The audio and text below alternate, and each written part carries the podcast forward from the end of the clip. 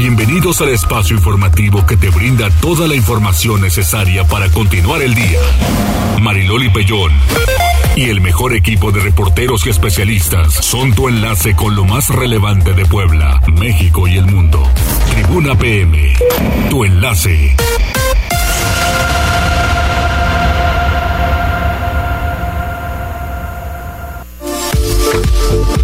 Hola, ¿qué tal? Muy buenas tardes. Un placer saludarles en este martes, martes 20 de septiembre. Hay información importante. Saludos en cabina, saludos Jazz, muy buenas tardes. Oigan, tenemos vías telefónicas 242-1312, 22-23-90-38-10.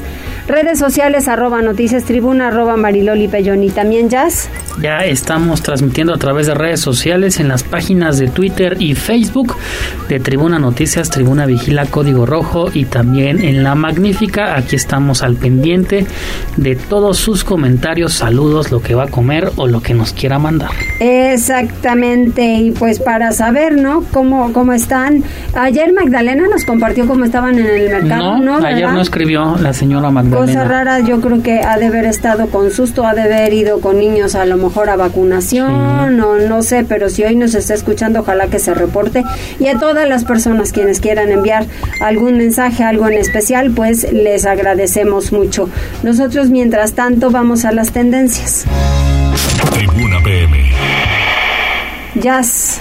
Muchas gracias Loli, pues fíjate que pues sigue dando de qué hablar este sismo magnitud 7.7 que se reajustó minutos después de que acabamos ayer la emisión de Tribuna PM, eh, quedó esta, bueno, 7.7 magnitud final por el Sismológico Nacional. Eh, fíjate que en donde fue eh, el epicentro, en Coalcomán, esto en Michoacán, pues fue declarada como zona de emergencia y alto riesgo, esto tras el recuento de los daños de este sismo del día de ayer a las 13.05 horas. Eh, hay aparte, bueno, hay afectaciones eh, considerables en algunas estructuras, en algunas iglesias. Se tiene el recuento de dos eh, personas que lamentablemente perdieron la vida. Y en Michoacán, en general, hay contabilizadas 3.161 viviendas con serias afectaciones. Ya lo vimos el día de ayer también a través de redes sociales que pues sí, en esta zona se sintió bastante bastante fuerte el sismo. Ya también eh, en, eh, bueno las autoridades federales han dicho que se apoyará a los afectados por esta situación y estaremos al pendiente eh, pues de lo que pase de lo que suceda en futuras horas. También con cifras oficiales fíjate que este sismo fue percibido por aproximadamente 48 millones de mexicanos en datos generales. Bastante complicado. Ya para rematar este tema, eh, hasta la mañana de este martes se habían registrado 692 réplicas. La mayor de ellas eh, fue un sismo de 5.8. Y ahí está, bueno, ahí cerramos el tema del sismo del día de ayer. En otras eh, tendencias también, fíjate que el día de ayer, como recordaremos, fue el funeral de Estado de la reina Isabel II y a Marcelo Ebrar le llovieron bastantes críticas que ya no comentamos el día de ayer porque subió una selfie junto a su esposa eh, que muchos consideraron eh, como inoportuna. No sé qué pienses tú, no sé si ya viste las imágenes, Loli porque acompañó esta fotografía con el texto a través de sus redes sociales. Eh, no me encuentro en el funeral de la reina Isabel muchos consideraron inapropiado sacarse este tipo de fotografías en un evento de tal magnitud. Y ante esta situación eh, obviamente varios medios eh, en Londres pues sí criticaron al secretario de Relaciones Exteriores. El día de hoy el presidente Andrés Manuel López Obrador eh, defendió obviamente al canciller y dijo tal cual dice en Londres hay una prensa amarillista Y también señaló que ante la temporada electoral, cualquier cosa que haga ya sea Marcelo Ebrard o los demás aspirantes presidenciales son motivo de cuestionamiento y casi dice así acostúmbrense porque así va a ser de aquí en adelante.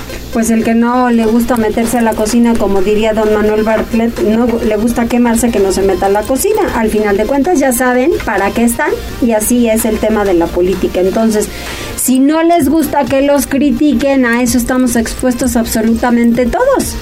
Sí. Todos y en las redes sociales, hasta el más conocido y el menos conocido, todos, todos son criticados por las cosas que suban, porque al final de cuentas habrá mucha gente a la que eh, te lo tome a bien y otras personas que no. Entonces, pues ahora sí que a todo lo que da. Yo lo único que sí le criticaría es el filtro.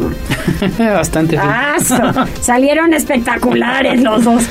Hasta con ojo clarito. No, bueno, él sí tiene ojo clarillo, ¿eh? Sí. Ella es guapísima. La conozco en persona. Y que fíjate que ella este es no es muy asidua a las redes sociales, ella, la esposa. Sí, pero es guapísima. Se ven las fotografías. Sí. A él yo lo bajaría de peso y este le operaría la nariz porque siempre parece que está como enfermo, pero es una persona agradable, es una persona agradable. Y ayer tuve la oportunidad de escuchar una entrevista que le dio Joaquín López Dóriga, explicó perfectamente todo lo que lo que hizo durante el, el, funeral y cómo lo vio y cómo lo sintió. Habló de muchas cosas interesantes y a mí me parece que, que bastante buen papel representado allá en, en, Londres. Y la verdad es una persona bastante inteligente. Con el canciller, pues sí, o sea, al final de cuentas mejor que vaya el presidente que vaya Marcelo Ebrard, esa es la verdad. Entonces, eh, yo no le veo nada malo, más que su mega filtro, señoras y señores, que salieron muy bien, pero bueno, cada quien por Dios. Y mira, cerramos con esta información. Recordarás que hace eh, algunos años, eh, este caso de Fernando Martí, el hijo eh, del empresario Alejandro Martí, pues el día de hoy se dictó sentencia contra uno de los responsables de este secuestro y asesinato. Se trata de José, José Montiel, miembro de los Petriciolet. Fue sentenciado a más de 223 años de cárcel. Esto por el, bueno, por el delito de secuestro. También por delincuencia organizada, hipótesis de secuestro y tal cual el secuestro. Aparte deberá pagar una multa de 7.700 días eh, de salario mínimo. Y pues sí, ahí está este caso que también eh, otro, también hay que, hay que recordar otro, otro responsable de este hecho, que fue Jesús Valdés Orozco, en septiembre de hace un año fue sentenciado a 542 años de cárcel. Y todo esto ya lo pueden encontrar en nuestro portal tribunanoticias.mx Loli. Muy bien, muchísimas gracias.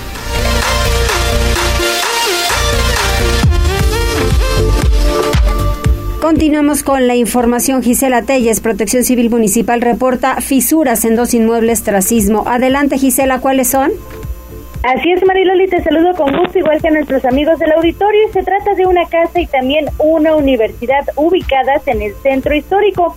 Pese a que se detectaron estas fisuras, no se detectó daño estructural. Esto lo dio a conocer Gilberto González Labastida, director de Protección Civil del municipio de Puebla. Luego de confirmar que se reporta saldo blanco, el funcionario puntualizó que se han revisado 150 edificios entre hospitales, iglesias, centros comerciales, edificios de gobierno, escuelas, entre otros, y por ello fue que se descartaron precisamente estos daños. Destacó que las casonas de primer cuadro de la ciudad también fueron revaluadas pero se realizará un dictamen más específico para entre 30 y 45 edificios señalados con daños desde hace años, además de que el dictamen estructural será nuevamente elaborado debido a que el sismo rebasó la magnitud 5 y necesitan confirmar que no existan daños. Así lo decía. Seguimos con un saldo blanco, no tenemos un reporte significativo. Sí se presentaron algunas grietas en algunas edificaciones, son superficiales. Ya los de Reos han hecho una revisión en diferentes lugares. Eh, quiero comentarles que se han revisado hasta este momento hospitales, iglesias, centros comerciales, eh, edificios de gobierno, algunas escuelas y en este sentido, bueno, se ha, hecho un gran recorrido de, en estas últimas 24 horas. Estamos hablando de que tenemos ya casi 150 edificios que se han hecho una revisión. González Labastida dejó en claro que es de vital importancia que todas las y los propietarios realicen una inspección ocular de sus inmuebles, y en caso de identificar alguna falla es fundamental llamar a protección civil para que se descarten riesgos. El reporte Mariloli. Muchísimas gracias, Gise, y vamos con Pili Bravo porque estruendo en el socavón de Santa María Zacatepec. No hay riesgo para la población, asegura la Secretaría de Gobernación. Adelante, Pili, ¿qué pasó? Pues nada que otra vez da que eh, pues da de qué hablar este hoyanco que desde el año pasado bueno pues generó gran inquietud. Eh, una vez que eh, bueno pues se ha hecho ya las revisiones técnicas eh, pues ha ocurrido que la secretaria de Gobernación, Ana Lucía Gil Mayoral, confirmó hoy que debido a la lluvia de los últimos días se incrementó el diámetro del socavón de Santa María Zacatepec, donde vecinos reportaron un estruendo ocurrido esta mañana por la ubicación, al parecer no representa riesgo a la población y esto también lo confirmó el gobernador. Escuchemos lo que dicen sobre el socavón.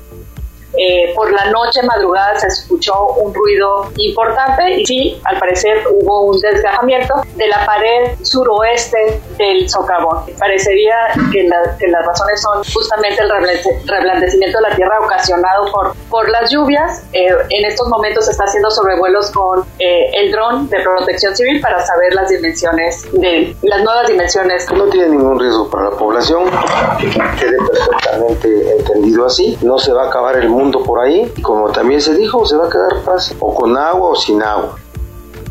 Eso es respecto a Zacatepec, pero también se dio a conocer que han aparecido otros dos socavones. Se han podido hacer todavía apenas revisiones, uno en Tlatlauquitepec y otro en Palmar de Bravo, en donde han aparecido pues estas grietas que serán estudiadas también en su debido momento. El gobernador Miguel Barbosa reveló también que le han hecho saber la existencia de estos dos socavones que ya están sometidos a estudio pues para determinar si hay riesgo para la población de esas comunidades en donde se han encontrado estos nuevos hoyancos. El reporte, Maridoli. Muchísimas gracias, Pili. Pues no hay que acercarse. Esa es la base, ¿no? Para estar con la, la prevención necesaria. Y vamos con Liliana Tecpanecatl porque el ayuntamiento debe asumir con seriedad el tema de prevención y protección civil, señaló la diputada Tonantzin Fernández. Pues ayer se hizo simulacro, ¿no, diputada? Adelante, Liliana. Muchas gracias, Mariloli. Te saludo con mucho gusto, igual que al auditorio. Tonantzin Fernández Díaz, diputada local, presidenta de la Comisión de Protección Civil en el Congreso de Puebla, hizo un llamado a las autoridades municipales a reforzar las acciones encaminadas a instruir a las personas para que actúen de manera adecuada ante cualquier amenaza de la naturaleza. Luego de que se llevó a cabo pues ayer los simulacros que posteriormente fueron eh, seguidos justamente de un simular, de un sismo real, pues eh, la diputada señaló que este tipo de escenarios demuestran justamente lo que es importante y en este sentido también llamó a los alcaldes a actualizar sus atlas de riesgo, pues ella recordó que ni siquiera 40 de los de los 217 ayuntamientos que hay en Puebla tienen este documento actualizado, además de que recordó que eh, tras la última reforma hecha justamente por la actual legislatura, pues estos documentos deben estar actualizándose año con año. Sin embargo, pues se ha notado en general un desdén por parte de los ediles por invertir en la materia, por lo tanto ya es un llamado para que se tomen con seriedad este asunto, pero sobre todo para que destinen recursos que estén justamente encaminados a reforzar la protección civil en sus municipios. Y así lo decía, vamos a escuchar la ley para que cada año estos atlas de riesgo sean actualizados es un tema de prevención. Eh, teníamos hasta la fecha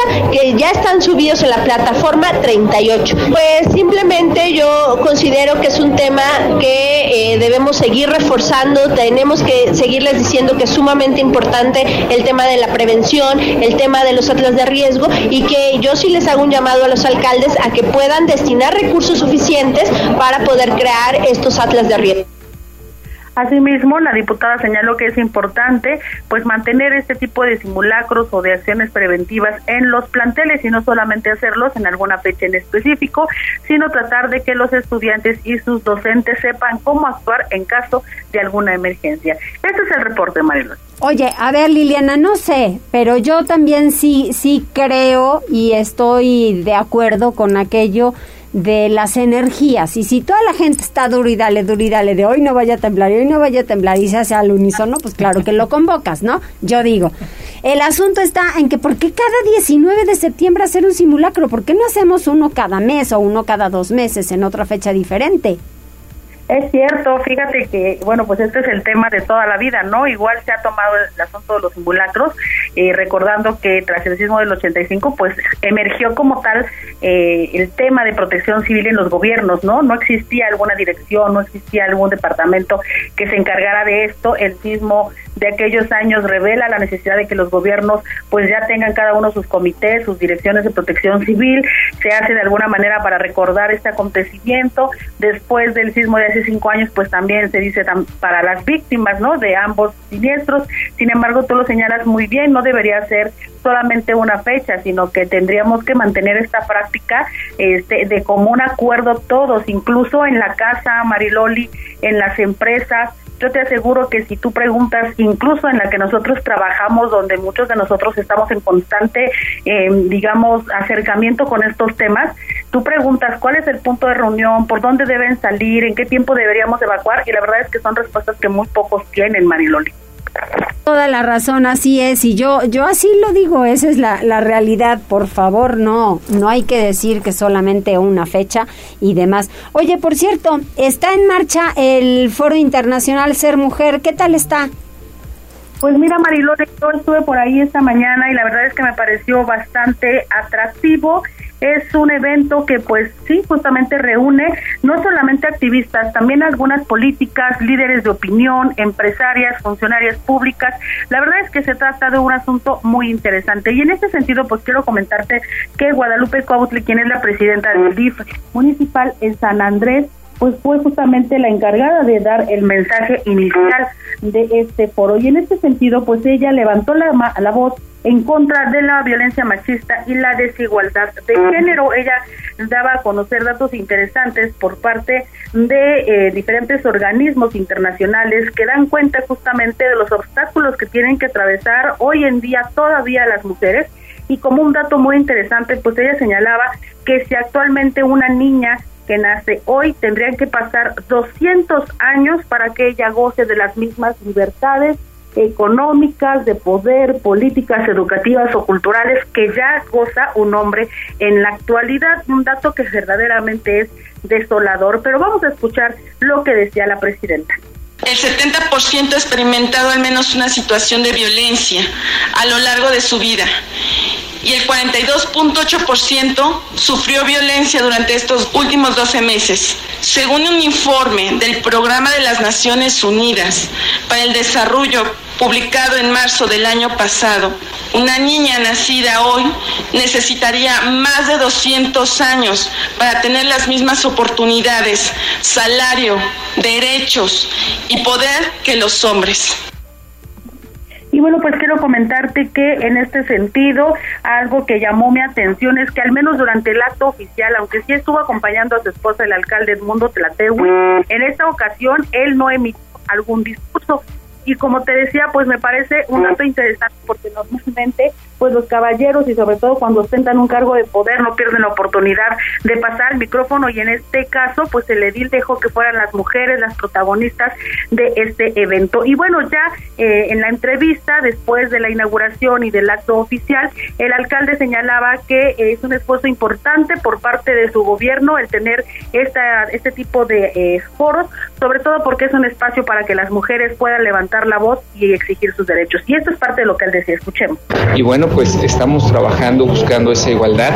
Creo que este foro es un precedente para, pues, a nivel Estado, yo diría, eh, con respeto a otros gobiernos, pero sin embargo hoy San Andrés Cholula levanta la mano con este foro, haciendo la invitación para que participe el mayor número de mujeres y que puedan aprovechar, que puedan escuchar, pues, todo, todos los trabajos que hoy se realizan para buscar la igualdad de género. Quiero comentarte que además entre el panel que acompañó a la presidenta del DIF en la inauguración, pues estuvo presente Ana Patricia Montero, quien es quien fue invitada y especial justamente en este foro y que además ella es CEO de Tribuna Comunicación. Finalmente informarte Mariloli que este foro se desarrolla durante todo este día, también mañana habrá conferencias y bueno, pues también se intercalarán algunos talleres interesantes que bueno, pretenden justamente empoderar a las mujeres, algunos hablan sobre finanzas, otros sobre experiencias de quienes atravesaron por alguna enfermedad, también se habla de proyectos productivos e incluso hay algunas que, bueno, pues tratan de orientar a las mujeres en materia jurídica. Este es el reporte, Mariloli. Muchísimas gracias, gracias Liliana, muy completo. Vamos con Daniel Jacome porque detienen a la loba. ¿Quién es la loba? Adelante, Daniel. ¿Qué tal, Mariloli? Te saludo con gusto. Bueno, pues la Secretaría de Seguridad Ciudadana del municipio de Puebla logró la detención de Lidia, alias La Loba, de 52 años de edad, presuntamente dedicada al robo en diferentes modalidades y al narcomenudeo. La intervención se registró en inmediaciones de la colonia Solidaridad Nacional, donde policías municipales adscritos a la unidad táctica de reacción detuvieron a la loba. Durante esta acción, los elementos de seguridad ciudadana aseguraron más de 50 envoltorios que contenían posible piedra y una bolsa con aparente cristal. Con base en labores de inteligencia policial, se presume que la loba lideraba y coordinaba actividades como el narcomenudeo, robo a ductos de gas LP, robo a transeúnte, robo a negocio y robo a repartidor, principalmente en las colonias eh, Solidaridad, Villa Frontera, El Conde, Jorge Murat y Central de Abasto. Loli.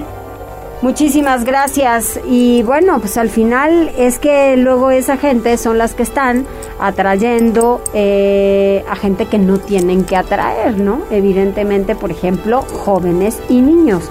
Les venden la droga y sin ningún ninguna responsabilidad, sin alguna responsabilidad.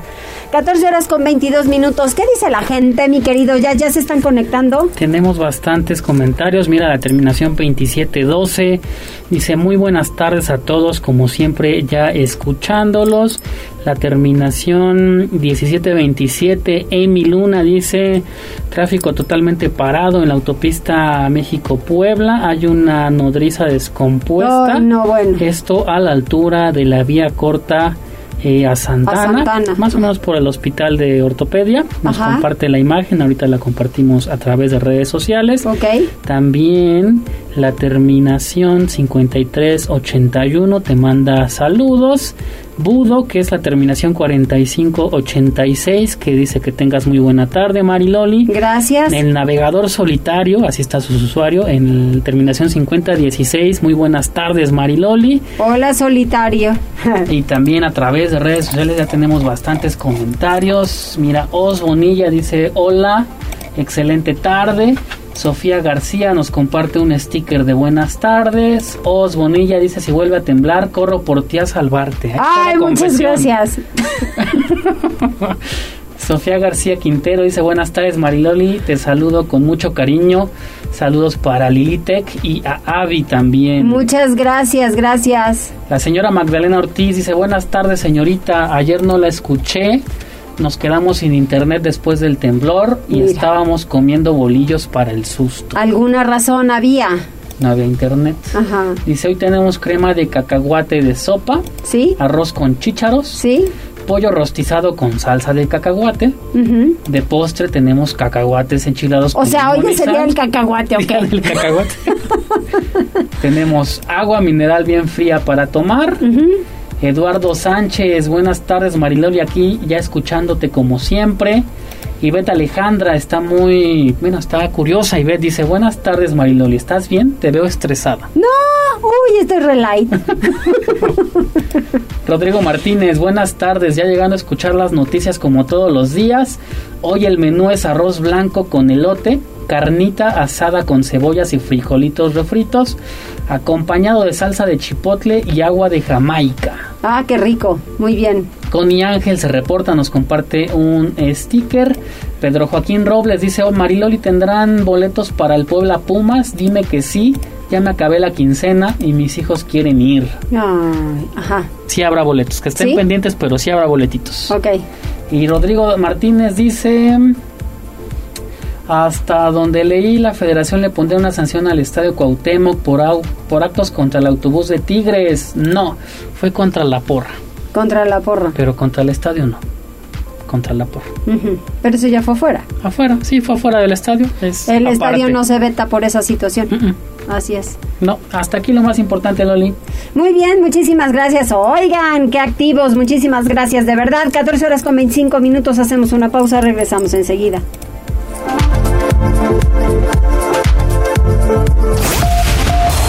Enlázate con nosotros.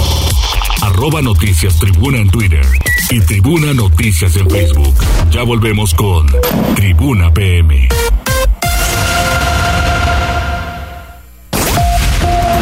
Noticias, tendencias y más. Estamos de regreso. Tribuna PM, tu enlace. Se puso bueno en el corte, la verdad. 14 horas con 29 minutos entre los memes de, de todo un poco. Ay, qué cosas. Bueno, mucho que comentar. Liliana Tecpanecatl, es cuestión de días para que el albergue del Hospital General de San Andrés Cholula pueda ser abierto al público, así lo informó el presidente de San Andrés. Adelante, Liliana. Gracias, Mariloli. En febrero de este año fue inaugurado en la zona aledaña al Hospital General de San Andrés Cholula el albergue para familiares de pacientes denominado Nican Mocal. El inmueble, sin embargo, no ha sido abierto al público, aunque esto podría cambiar en los próximos días. El Mundo y Persino, alcalde del Pueblo Mágico, informó que ya cuentan con la planta de luz que se requiere para poder suministrar de energía eléctrica a las instalaciones, por lo que comentó centro en pláticas con organizaciones civiles y otras autoridades para afinar detalles y echar a andar el proyecto lo más pronto posible. Y así lo decía. Ya estamos en pláticas, digo, eh, hoy que ya prácticamente se tiene la, estación ahí para ser este, conectada, para que empiece a generar la electricidad en el, albergue, pues ya estamos a unos días, ya nosotros estamos trabajando en la organización de cómo vamos a, poner en función este espacio. Y bueno, pues una vez que también ya bajó la alerta de, la pandemia, porque eh, se comentó que esto podía convertirse en un foco rojo también de pandemia, bueno, pues ahora ya, este, ya se está eh, empezando la organización. Y bueno, pues el edil evitó mencionar cuándo podría abrirse al público el inmueble, que requirió una inversión de 20 millones de pesos y que siete meses de su inauguración no ha sido utilizado. Y es que cabe recordar, Marilole Auditorio, que este edificio pues fue realizado con fondos de la SEDATU, sin embargo lo entregó sin luz y sin agua, por lo tanto pues no ha podido ser abierto al público en general. Actualmente pues todavía las familias que están acompañando a sus pacientes tienen que pernoctar en la calle, en los camellones o bueno pues en las zonas aledañas a este nosocomio. Originalmente se tenía previsto que este espacio eh, donde cabrían 52 camas pues apoye cada año a 10 mil familias, sin embargo pues como te comento hasta el momento no ha podido ser abierto. Este es el reporte Marilo. Muchísimas gracias Liliana, ojalá que en breve sí lo pueda hacer para atender a la gente. Vamos con Pili Bravo, porque llegarán en octubre 162 médicos especialistas a Puebla. ¿De dónde son, Pili? Pues mira, son de diferentes partes, no se aclaró exactamente de dónde, pero bueno, pues el doctor Martínez eh, pues ya está contento porque a partir de octubre pues podría contar con 162 médicos especialistas para atender a la población en los diferentes hospitales generales integrantes. Esto fue el anuncio.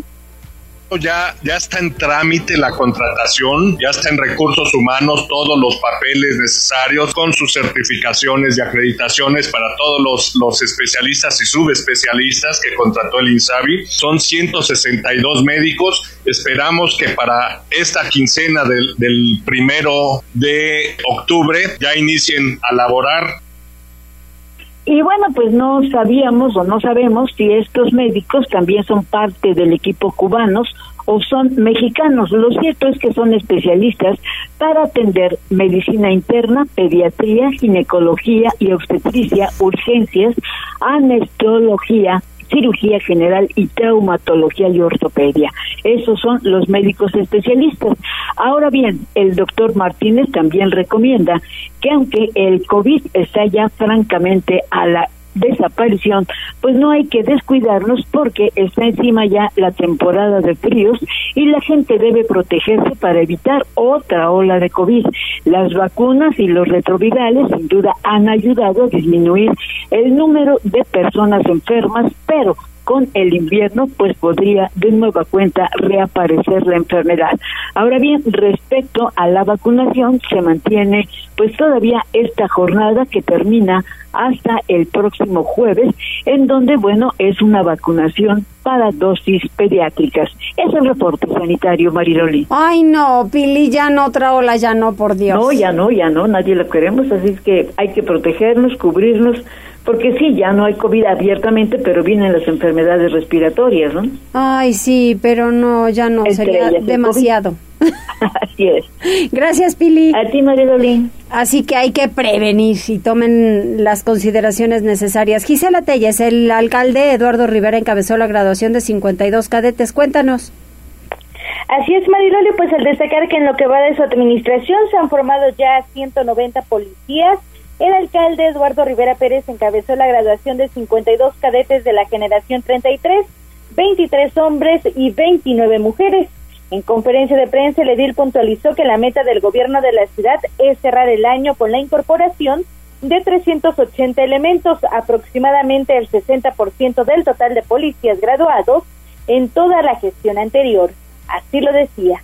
Este gobierno municipal, mi gobierno, que me honro en encabezar, está haciendo todos los días la tarea para hacer de Puebla una de las ciudades más seguras de nuestro país, incrementando y mejorando su estado de fuerza. Venimos aquí a esta ceremonia porque vamos a graduar 52 cadetes, 23 hombres y 29 mujeres de la 33 tercera generación del curso de formación inicial. Aprovechó para realizar un llamado enérgico a la Cámara de Diputados para regresar el Fondo de Fortalecimiento para la Seguridad, ya que le retiraron a 18 municipios de todos los partidos políticos 180 millones de pesos anuales. Durante este evento que se llevó a cabo en el Zócalo de la ciudad, también consideró inaceptable que dejen solos y desprotegidos a los primeros respondientes y que están en contacto con las y los ciudadanos ante un hecho delictivo si bien dijo están preparados y listos para enfrentar a la delincuencia, es urgente que les regresen los recursos retirados por la federación. Por ello pidió a los representantes poblanos que decidirán el presupuesto de egresos de la federación no dejar solos a los municipios del país y en particular al de la ciudad. Rivera Pérez dejó en claro que seguirá abonando el bienestar de las y los ciudadanos al señalar que los elementos graduados fueron acreditados en pruebas y controles de confianza y fueron formados en materia de prevención del delito, entre otras. El reporte. Ay, no, qué cosas, ¿no? Pues mira, ojalá que funcionen para el tema de seguridad y mucho. Vamos ahora con Pili porque la obra del tanque elevado de Texmelucan se declaró inservible desde 2019. De ahora en adelante todas las obras de agua deben tener dictamen de la Comisión Estatal de Agua y Saneamiento. Pues que no se debe hacer eso desde un principio, Pili. Así es, pero bueno, pues a veces los, los de las autoridades del interior del Estado pues dicen o argumentan que lo desconocían, ¿no? Y por eso, una vez que la Comisión Estatal de Agua y Saneamiento realizó una inspección al sitio donde cayó el tanque elevado de agua en la comunidad de Temascalac, entregó al gobierno del estado un historial donde se reporta que desde el 2019 el tanque elevado había sido, había sido declarado inservible. Eso es lo que dijo el gobernador esta mañana. En el 2019, en el gobierno interino, SEAS eh, em, emite una opinión o un acuerdo sobre declarar que la vida útil de ese tanque elevado se había agotado, o sea, era inservible para SEAS, según, según opinión por escrito que se da durante el gobierno interino. Cuando ya estamos nosotros, vuelven a insistir del ayuntamiento en poder usar ese, ese tanque. Y la respuesta que les da SEAS de entonces es que le entreguen un, un dictamen estructural y reporte de todo tipo para poder emitir una opinión. Y nunca el ayuntamiento de San Martín entrega eso. O sea que fue una obra que se llevó a cabo, que, se, que se determinó hacerse sin autorización y bueno, sin el permiso de la Autoridad de Agua del Estado, por lo que los datos de esta carpeta técnica del 2019 en adelante han sido entregadas a la Fiscalía General para que sean parte de la investigación que se ha iniciado y que de esta manera se deslinden las responsabilidades y se sancionen a quienes resulten porque hubo dos víctimas mortales. El reporte, Mariloli. Muchísimas gracias, Pili. toda falta de responsabilidades es la verdad. Cuando se hace cualquier obra, debe tener supervisión y más de ese tamaño de obra. Vamos con Daniel Jaco. Me muere varón por posible infarto en la colonia Tres Cruces. Adelante, Daniel. Efectivamente, Loli, pues un varón de nombre Pedro de 54 años de edad perdió la vida a causa de un posible infarto en inmediaciones de la colonia Tres Cruces. De acuerdo con los primeros reportes, el hombre se encontraba caminando aproximadamente a las 10 horas de este martes sobre el bulevar Municipio Libre y al llegar a la altura de la calle Fray Diego de Landa se desvaneció y quedó tendido sobre la banqueta. Al lugar arribaron elementos de la policía municipal quienes abanderaron la zona luego de que paramédicos del Suma confirmaran el deceso del quincuagenario. Cabe destacar que entre las pertenencias del occiso se encontraba un medicamento para tratar la hipertensión, motivo por el que se indicó que la causa de muerte pudo haber sido un infarto. Personal de la Fiscalía General del Estado se encargó de realizar las diligencias de levantamiento de cadáver. Loli. Hay muchos infartos, ¿no, Daniel? Sí, últimamente sí, creo que hay un tema ahí de, de estrés y tensión general. Yo creo que sí, así es, pues hay que cuidarse y hay que prevenir. Gracias, Daniel. Con gusto, Loli, excelente tarde. Igualmente para ti, 14 horas con 40 minutos, vamos al reporte vial. Tribuna PM.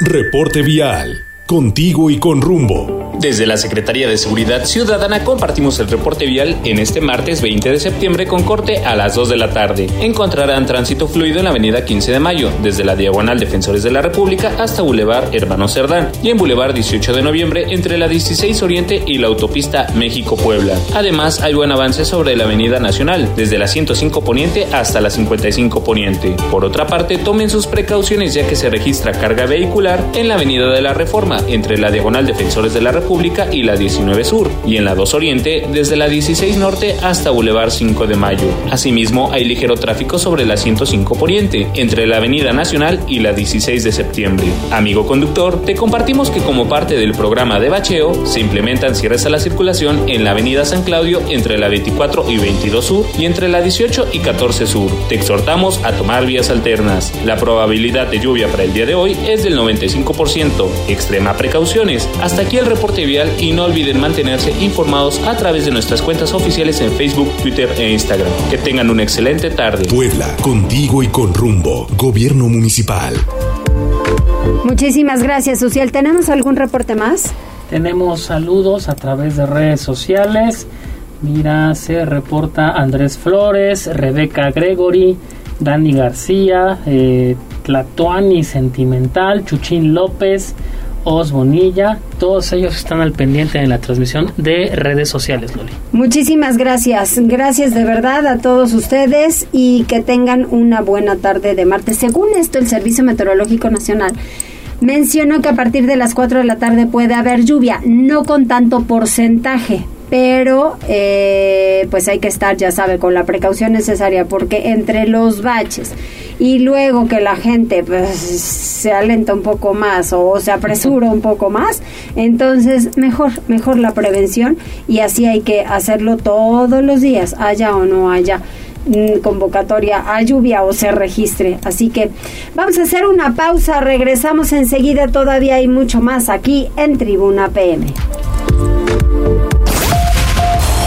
Enlázate con nosotros. Arroba Noticias Tribuna en Twitter y Tribuna Noticias en Facebook. Ya volvemos con Tribuna PM. Estoy leyendo aquí un mensaje que dice Fausto Flores, saludos, ¿qué frecuencia es la magnífica para oírte a esa hora en el receso del trabajo? ¿Ya le respondiste a Fausto? No, ¿No? porque no me sale el mensaje, Loli. Ahora mismo le pongo. Es la 95.5 de FM. Así es. Y también si tiene AM, pues también está disponible el 1250. 95.5 de FM. Pues ni más ni menos que crees que ya te respondimos. Así que muchas gracias. gracias de verdad a todos ustedes. Enseguida Liliana Tecpanecatl, porque Puebla se coloca como el quinto estado a nivel nacional con mayor comercialización de vehículos ligeros. Adelante Liliana. Gracias, Maridoli. La Asociación de Distribuidores de Automotores de los Estados de Puebla y Tlaxcala informó que ambas entidades volvieron a crecer en la compra de vehículos ligeros en agosto pasado comparado con el mismo mes del año anterior. Esta misma tendencia la mantuvo en el acumulado enero-agosto y ello posicionó a Puebla como la quinta entidad del país con mayor comercialización de vehículos ligeros, solo por debajo de Ciudad de México, Estado de México, Nuevo León y Jalisco. Erika Orozco Osorio, directora general de la AMDA en la región, detalló que con base en cifras de la consultora Urban Science, en agosto pasado, Puebla logró la comercialización de 3.946 vehículos, 16.8% más que el mismo mes, pero del 2021, cuando se registraron operaciones por 3.378 unidades. La mayoría de los autos comercializados fueron de la categoría de usos múltiples, seguido por subcompactos, compactos y camiones. Asimismo, las cifras acumuladas de los últimos ocho meses indican que Puebla registró 30.207 vehículos comprados.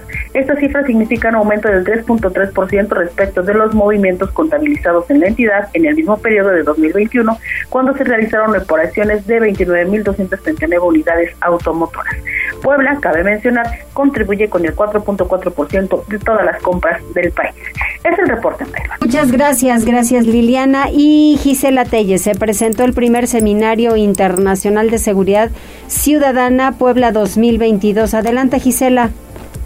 Así es, Maridoli, pues tras destacar que participarán importantes especialistas en la materia, María del Consuelo Cruz Galindo, secretaria de Seguridad Ciudadana del municipio de Puebla, presentó este seminario que se realizará el 29 y 30 de septiembre en el Centro de Convenciones. Durante este evento, la funcionaria detalló que se trata de un programa de talla internacional. Es por ello que destacó permitirá fortalecer alianzas nacionales e internacionales, intercambiar conocimientos y buenas prácticas entre especialistas de diferentes regiones de México y otros países en materia de unidad ciudadana y también prevención social de violencia y también delito. Además, indicó que abonará la gobernabilidad en la capital poblana de que fortalecerá la implementación de acciones y programas integrales de seguridad ciudadana y también permitirá el establecimiento de condiciones de justicia, respeto, orden y paz entre las y los ciudadanos. Escuchemos. Déjenme decirles que este evento posicionará al municipio de Puebla en el ámbito internacional por sus prácticas metodológicas y políticas públicas que este gobierno encabeza por Eduardo Rivera Pérez y que se han implementado a favor de garantizar la paz y la tranquilidad de las y los poblanos. Quiero decirles además que de esta forma estamos abonando a la gobernabilidad en el municipio de Puebla.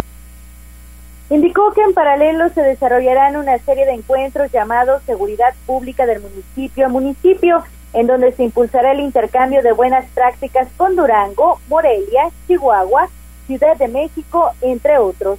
El reporte. Pues al final, eh, Gisela, creo que el tema de la seguridad es uno de los principales y que se debe tocar con todo detalle para poder tener verdaderamente una seguridad para los ciudadanos, ¿no? Así es, Mariloli, y por ello, pues también es la importancia y la relevancia de este primer seminario, pues ya que diferentes ciudades intercambiarán sus buenas prácticas con el fin de salvaguardar a las y los ciudadanos, que es el objetivo de todas las demarcaciones. Así es, gracias, Gise. Buenas tardes, Mariloli. Muy buenas tardes. Y Daniel Jaco hieren con arma de fuego a regidor de deportes en Tlalancaleca. Así es, Mariloli, pues este jueves fue baleado Israel Merlín, regidor de deportes de San Matías Tlalancaleca, y hasta el momento, bueno, pues se desconoce el móvil del ataque. Sobre los hechos, se indicó que el funcionario se encontraba en la unidad deportiva Josafat Rocha Landeros, cuando uno o varios sujetos le dispararon para luego darse a la fuga. Tras el ataque, el regidor fue ingresado a un nosocomio donde hasta el momento permanece internado y su estado de salud se desconoce. Al respecto, el ayuntamiento, encabezado por Oscar Anguiano, no se ha pronunciado, por lo que se espera que en las próximas horas emita un comunicado. Por lo anterior, la Fiscalía General del Estado abrió la carpeta de investigación correspondiente a fin de esclarecer los hechos y aprender al o los responsables, Loli. Al final es lo mínimo, ¿no? Que informen qué pasó. Sí, de hecho ya es para que ya hubiera habido alguna, alguna, algún detalle, alguna información, pero pues por el momento no se han pronunciado, Loli. Qué bárbaros. Muchas gracias, Daniel. Excelente tarde, Loli. Gracias. Igualmente.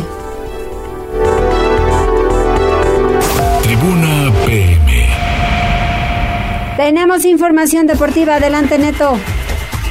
¿Qué tal, María Loli? Muy buenas tardes. Buenas tardes a todo el auditorio. Vamos rápidamente con información deportiva y comenzamos con lo que tiene que ver con el conjunto poblano porque anoche la Comisión Disciplinaria de la Federación Mexicana de Fútbol pues terminó vetando a la porra del conjunto camotero de cara a lo que será su próximo partido como local ante el conjunto de los Pumas de la Universidad Nacional Autónoma de México, mismo que se llevará a cabo el próximo viernes. Y es que luego de que se reportó que un grupo de aficionados detuvieron el camión de Tigres y además arrojaron piedras previo al partido entre ambos equipos en el Estadio Cuauhtémoc, pues el grupo de animación fue sancionado por la Comisión Disciplinaria de la Federación Mexicana de Fútbol. Así lo dio a conocer la Liga MX y las autoridades de la federación, quienes decidieron sancionar con un compromiso de veto a la porra de la franja, además de que les lanzó una advertencia de que habría castigos más severos si se repetían hechos similares. Y es que de manera textual el comunicado dice, esta comisión ha decidido sancionar al Club Puebla con un partido de veto para su grupo de animación, el cual se deberá de cumplir en el encuentro próximo que actúe el Puebla como local. Esto significa que la Podra pues no podrá estar reunida en las butacas del Cuauhtémoc para el partido que la Franca disputará este viernes 23 de septiembre en uno de los últimos juegos pendientes de la apertura 2022.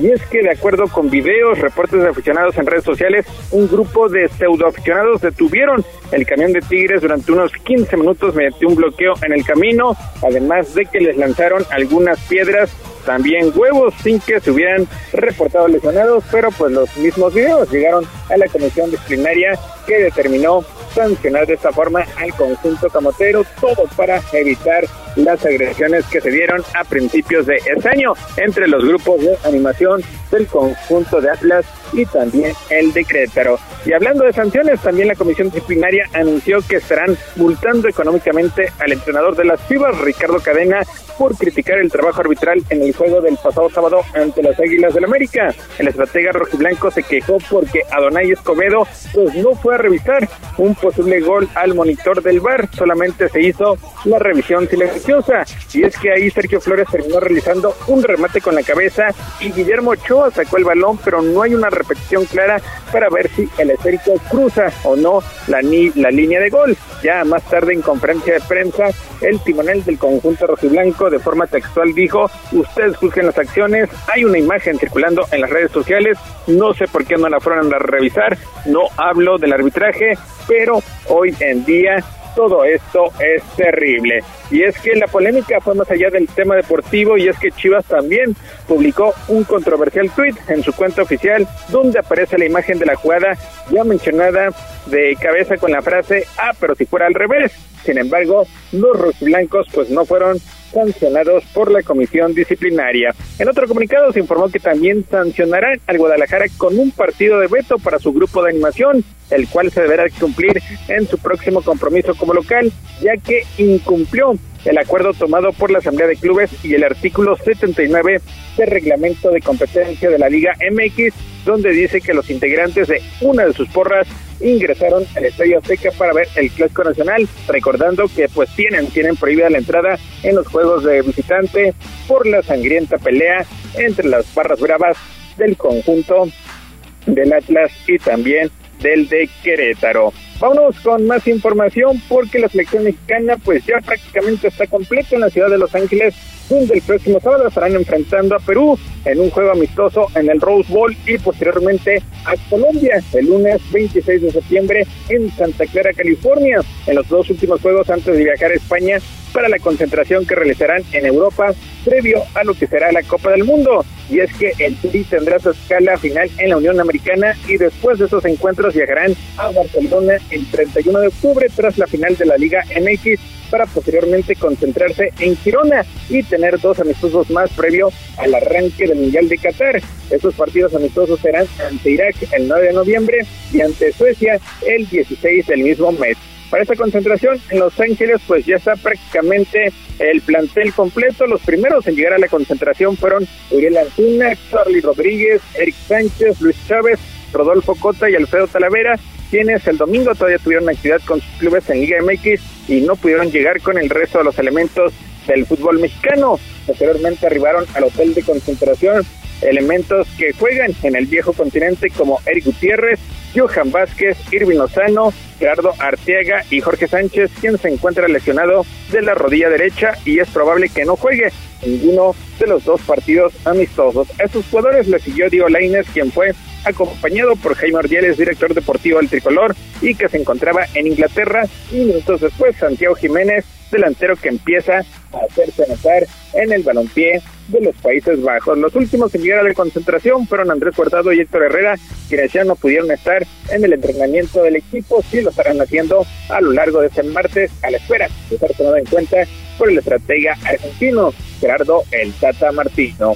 Vámonos con el béisbol porque los venezolanos José Martínez y Henderson Álvarez como lanzador brillaron ayer lunes para darle a los Leones de Yucatán la victoria 6-1 sobre los Sultanes de Monterrey y así conquistar el título de la Liga Mexicana de Béisbol. Y es que en Monterrey, en casa de los Sultanes, el Cafecito Martínez bateó de 5-4 con un cuadrangular y 5 carreras impulsadas, con lo cual levantó la mano como principal apoyo para su compatriota Álvarez, quien tuvo una magistral actuación desde el montículo. Martínez terminó pegando sencillos productores luego de imparables del Norberto Beso en las entradas 1 y 5 para poner adelante a los visitantes por 2 a 0. Y en el séptimo episodio, Obeso y el norteamericano Art Charles recibieron boletos del relevista dominicano Wander Suero, a quien se le quedó una pelota alta ante Martínez, quien terminó empujando tres anotaciones con un cuadrangular. Yucatán puso la puntilla en el noveno acto con un jonrón de Walter Ibarra ante el relevista dominicano Neftali Félix. Así los Leones llegaron a Monterrey con la serie abajo por 3 a 2.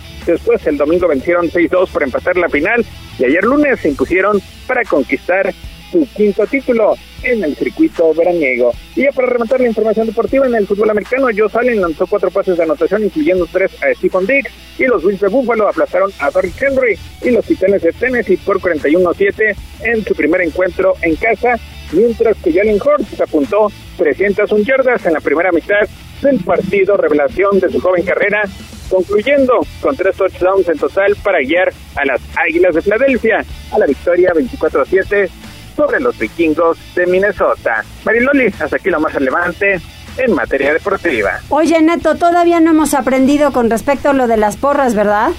No, no, lamentable y llama la atención porque generalmente el grupo de innovación del Puebla pues tiene, tiene buen comportamiento, solamente que el pasado viernes pues estaban reunidos afuera del estadio para darle la bienvenida al camión del conjunto camotero antes de que eso pasara pues llegó, llegó el camión de Tigres y lamentablemente pues ahí vino el mal comportamiento, eh, aparecieron los insultos, los abucheos y pues lamentablemente algunos pseudoaficionados, porque pues tampoco se puede identificar si fueron exactamente miembros de la porra, pero pues ahí fue donde se congregó la mayor parte de la gente, estuvo, estuvo aventando esos objetos y obviamente fue reportado para que viniera esa sanción, por lo cual pues no estarán presentes en este partido ante Pumas y en un duelo donde pues el equipo visitante tiene un nutrido número de seguidores, a pesar de que marcha, marcha mal en el campeonato y prácticamente tiene nulas posibilidades de seguir con vida. Y es que juega limpio es adentro y afuera de la cancha. Gracias, Neto. Saludos, muy buenas tardes. Muy buenas tardes. ¿Tenemos algún otro reporte? Tenemos más saludos. Roberto Núñez, buenas tardes, muchos saludos. También Rodrigo Martínez, qué bueno que ganó el Sur en la Liga Mexicana. Qué bueno por Yucatán. Sí, sí, sí, sí. Ellos son a los que agredieron, ¿no? En la carretera, ¿no fueron a ellos? Sí, ¿no? El camión en la zona de San Martín el intento de asalto, sí. Así es. Qué bueno que se llevaron el triunfo ellos. ¿Es todo? Es todo. Muy bien. Yo digo, ya se volteó el jazz. Ya qué bueno. Gracias, que les vaya muy bien, muy amables y qué bueno que nos escucharon. Pues hasta mañana.